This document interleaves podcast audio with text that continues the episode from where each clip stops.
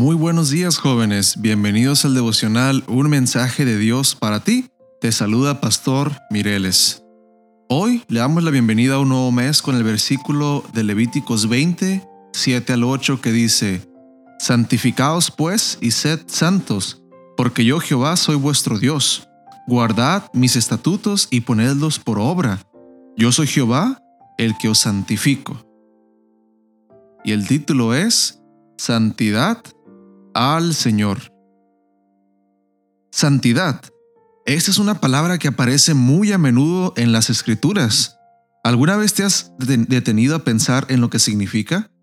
Probablemente te imaginas a un Dios inflexible, con cara de viejo malhumorado que exige la perfección de sus hijos.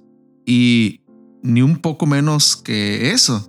Pero resulta interesante comparar varios de los pasajes donde aparece el tema de la santidad.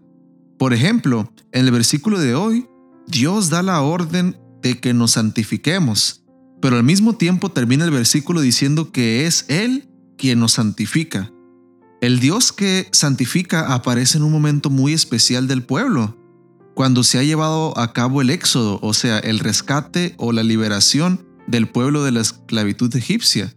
Por eso, en el libro de Levíticos, el tema de la santificación cobra mucha importancia, porque en él se sugiere el estilo de vida y el sistema de adoración de un pueblo que ya no está en la esclavitud. La santidad está relacionada con la pureza moral y espiritual del pueblo que ahora vive en una relación de dependencia con Dios. La santidad para los israelitas implicaba que Dios los había escogido, los había apartado y ahora ellos lo reconocían como su Dios, como su dueño. Además, Dios reveló como un Dios santo a sí mismo. Este atributo de Dios es uno de los más esenciales y sobresalientes, pues establece el equilibrio entre todas las características del carácter divino, ya que el poder, sin santidad, degeneraría en crueldad. La omnisciencia, sin ella, se tornaría en petulancia. La justicia, que no va acompañada de santidad, se puede transformar en venganza. La santidad, por lo tanto, le da a Dios majestad, plenitud y perfección. Por eso, cuando Dios se presenta en el versículo de hoy a su pueblo, resalta la característica que le enseña a los seres humanos y de manera especial a su pueblo, cómo acercarse y andar aceptablemente delante de Dios. El Dios que santifica es la clara expresión del propósito divino de elegir un pueblo exclusivamente para Él, separado de todo lo que es malo y apartado de la corrupción. El otro elemento que se destaca en este pasaje es que nosotros, por nosotros mismos, no podemos producir la santidad. Hemos sido apartados y redimidos por la sangre de Jesucristo. Por lo tanto, debamos llevar vidas santas que agraden a Dios. Hoy Dios te dice, vive de manera diferente porque yo te he hecho diferente. Sé lo que eres, un hijo escogido y santo para mí.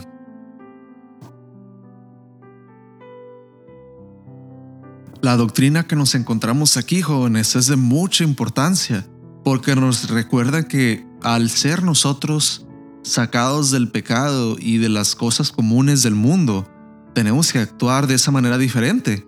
No es posible que solamente ese estilo de vida cambie y el otro no. Todas las cosas cambian, como dice la palabra de Dios. Al ser tú declarado una nueva criatura, no puedes quedarte viviendo en un nivel que no sea santo. La santidad, como dijo este autor del devocional, no es algo tan ortodoxo ni inflexible como tú lo puedes pensar es simplemente dedicarle tus caminos y tus decisiones a Dios para que Él sea quien decide en vez de ti.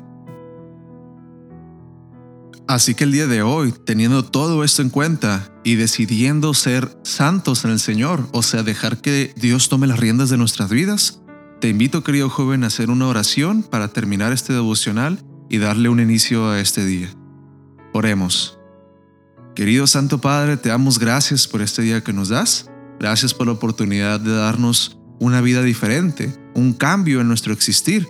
Te pedimos que sigamos siendo santos en tu nombre, Padre.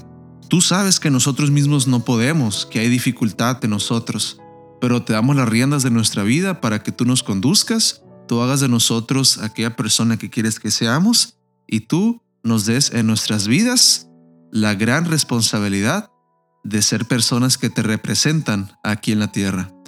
Te agradecemos y te lo pedimos en el nombre de tu Hijo amado Cristo Jesús. Amén. Querido joven, que Dios te bendiga.